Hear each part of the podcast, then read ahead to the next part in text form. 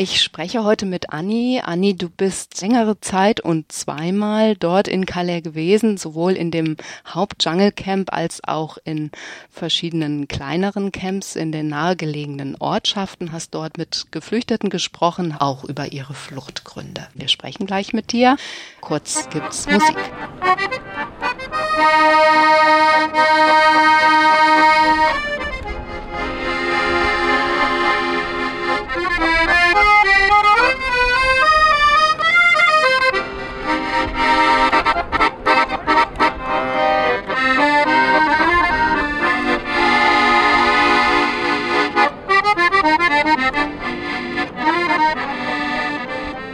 Ihr hört den Südnordfunk auf 102,3 MHz bei Radio Dreieckland und wir sprechen heute mit Anni über die Situation der Geflüchteten in Calais.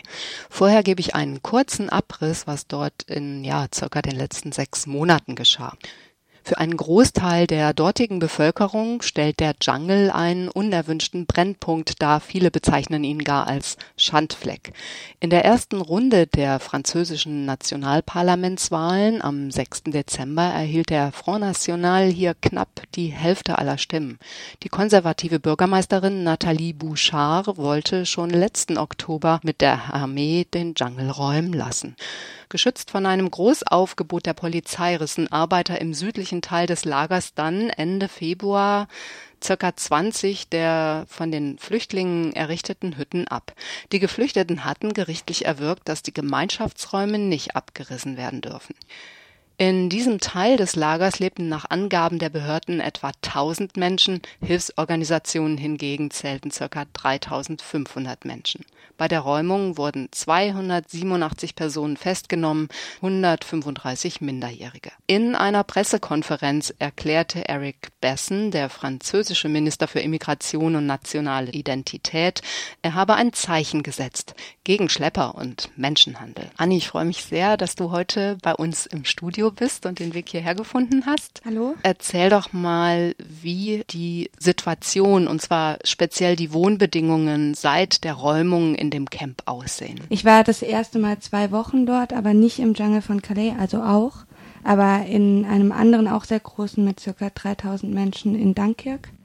Jetzt nach der Räumung ist es so, dass die meisten Menschen natürlich trotzdem noch da sind. Sie sind nur auf den Nordteil verteilt, wodurch es da viel enger wird und es natürlich auch zu mehr Konflikten kommt, weil einfach kaum Platz da ist. Das Ziel der französischen Regierung war ja so ein bisschen, dass sie umziehen dann in das offizielle Camp, was auf demselben Gelände ist. Vielleicht nochmal kurz, das Gelände, auf dem sich das, der Jungle befindet, ist ein Saveso-Gebiet, also in der Umgebung gibt's Großindustrien, das heißt, da war mal eine Müllkippe und es ist eigentlich verseuchtes Gebiet, also da dürften gar keine Menschen leben. Und dort hat jetzt die französische Regierung auch ein offizielles Containercamp errichtet, wohin sie die Leute eigentlich gerne umsiedeln möchten, das aber innerhalb des Jungles eingezäunt, man kommt nicht rein, nur mit Fingerabdrücken, die Leute müssen eben ihre Fingerabdrücke abgeben.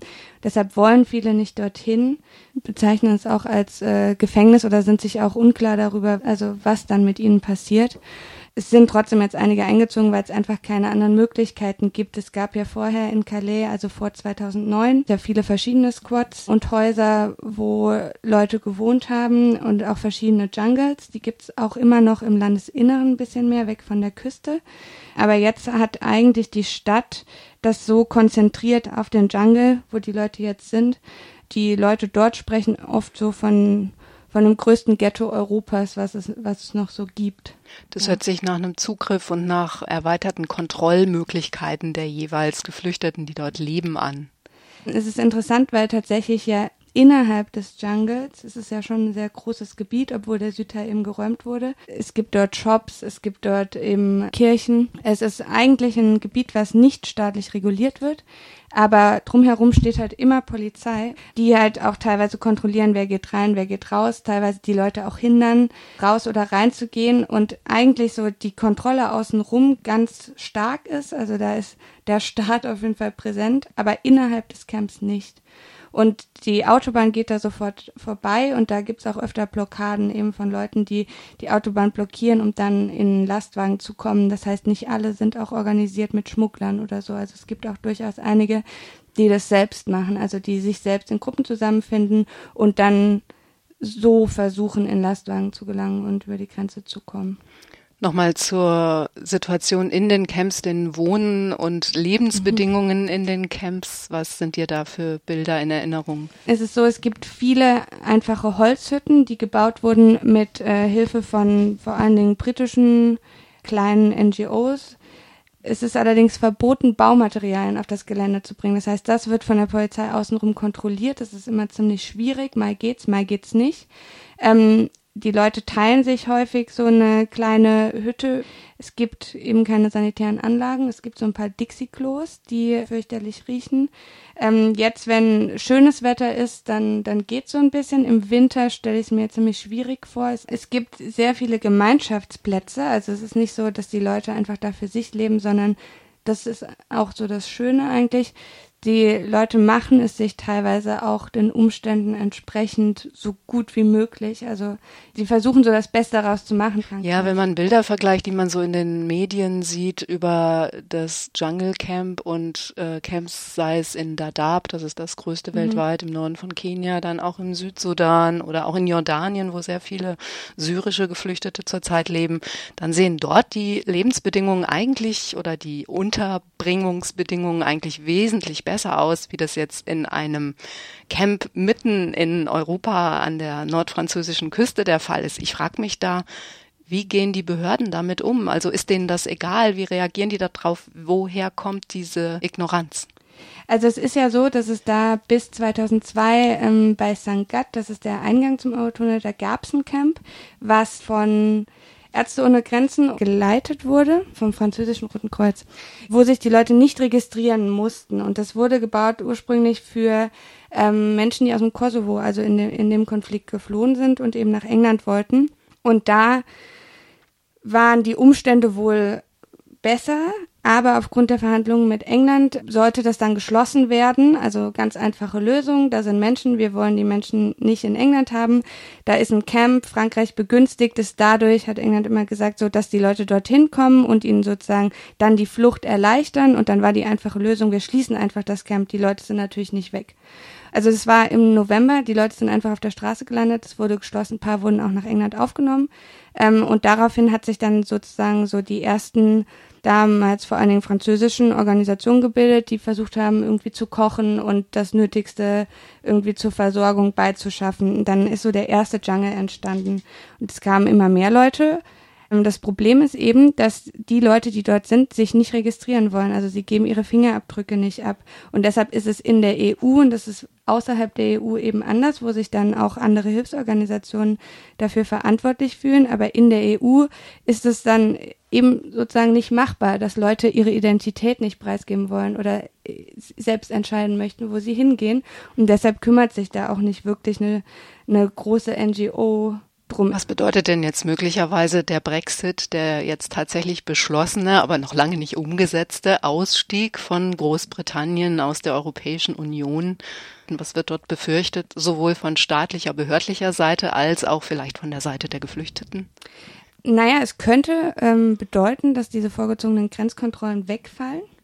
Wird damit gedroht? Damit wird gedroht, ja. Also Frankreich droht damit.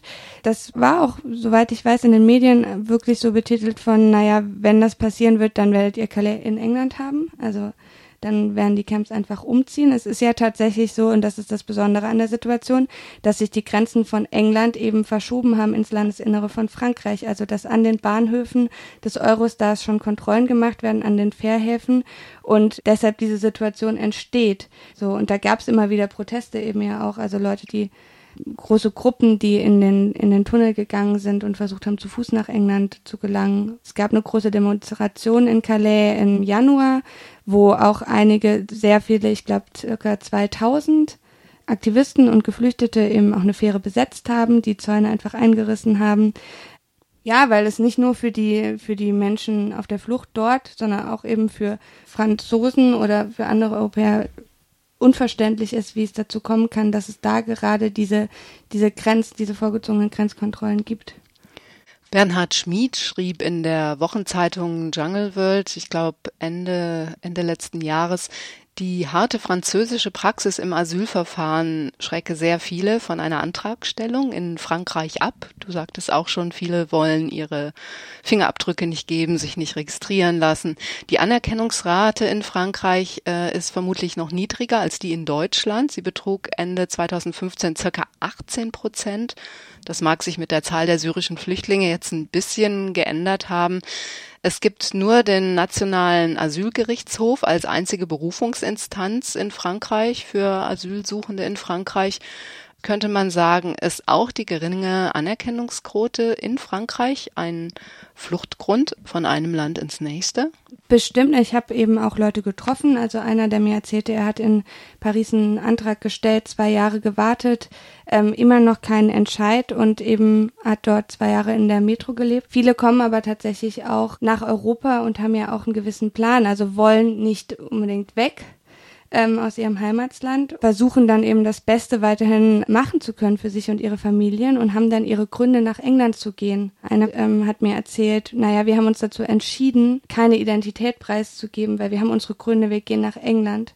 Wir machen keinen Spaß, das ist kein Spaß so, wir müssen dahin und wir werden nicht aufgeben, wir, wir kommen dahin und weil wir nicht bereit sind, unsere Identität preiszugeben, erlaubt uns Frankreich nicht als Menschen zu leben. Die kümmern sich nicht um uns, man kann nicht als Mensch leben, wenn man keinen Pass, keine Papiere, keine Identität hat.